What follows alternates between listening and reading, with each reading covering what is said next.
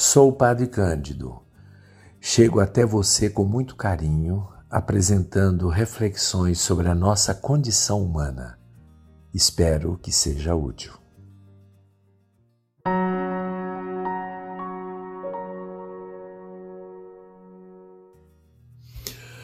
Bom, nós vamos hoje no episódio é falar sobre. Bem, vamos deixar daqui a pouquinho eu falo sobre o que que eu vou falar.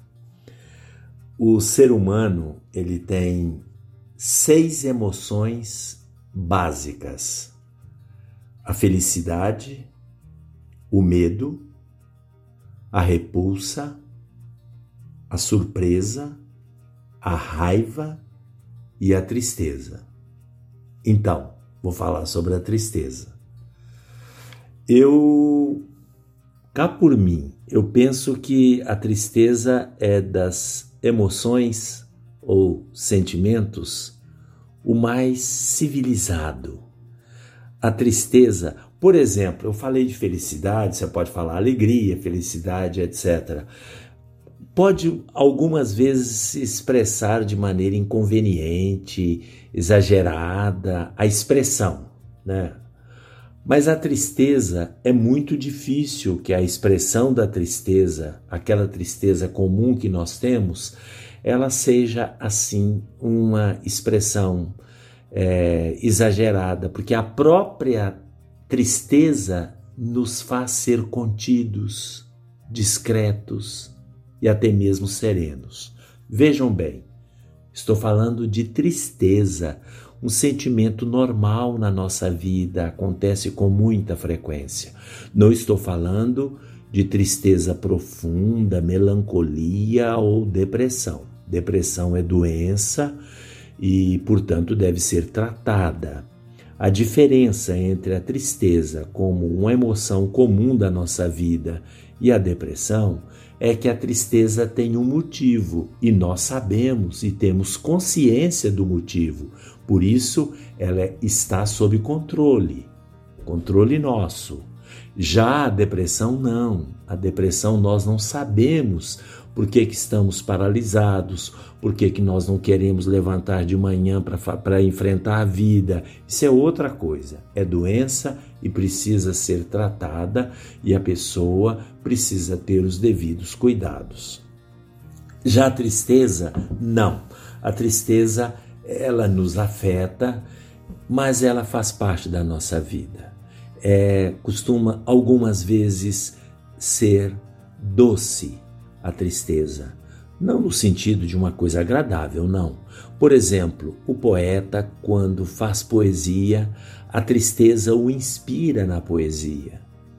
E ah, os motivos que podem levar a gente a ficar triste são muitos, são variados, desde as perdas, as rupturas, as frustrações e tantos outros motivos, pequenos ou grandes quando os motivos são superficiais e pequenos, a nossa tristeza é menor, é mais superficial. Quando o motivo é mais profundo, é mais grave, a nossa tristeza é mais profunda, mais grave, porém sob controle. Aí alguém pergunta: e como a gente faz para superar a tristeza? Aí eu recorri a um sábio, São Tomás de Aquino, século XII ele tem autoajuda também. Ele dá cinco dicas para gente controlar e superar a tristeza. Não estou dizendo que uma dessas dicas, se você fizer, você vai deixar de ficar triste. Não, mas você vai superá-la de maneira digna. A primeira dica que São Tomás de Aquino dá, quando você está tristinho, é fazer coisas prazerosas, fazer coisas agradáveis. E pode ser uma boa refeição, um bom vinho, um chocolate. Aliás, o chocolate até ajuda né, a você é, ficar mais animado. Não vai resolver a tristeza, mas é uma dica. E é São Tomás de Aquino que fala. Alguém, fala, alguém vai falar assim comigo: Você tem certeza? Tenho. São Tomás de Aquino tem um, um tratado de simplicidade chamado Das Virtudes, em que ele fala, dá essas dicas para a gente poder controlar a tristeza. A outra coisa também que São Tomás de Aquino fa fala expressar a tristeza. Não precisa fazer uma expressão em público, mas, por exemplo, tá triste, chore, entra no quarto sozinho ou vá para um lugar sozinho e chore, deixa a lágrima correr. O choro vai aliviar a sua tristeza. Ou então, eu conheço um, um, amigo meu que de vez em quando faz isso, eu raramente faço. Num lugar ermo, num sítio, saia para um lugar ermo, lá para uma paisagem bonita e berra, e grita, e extravasa.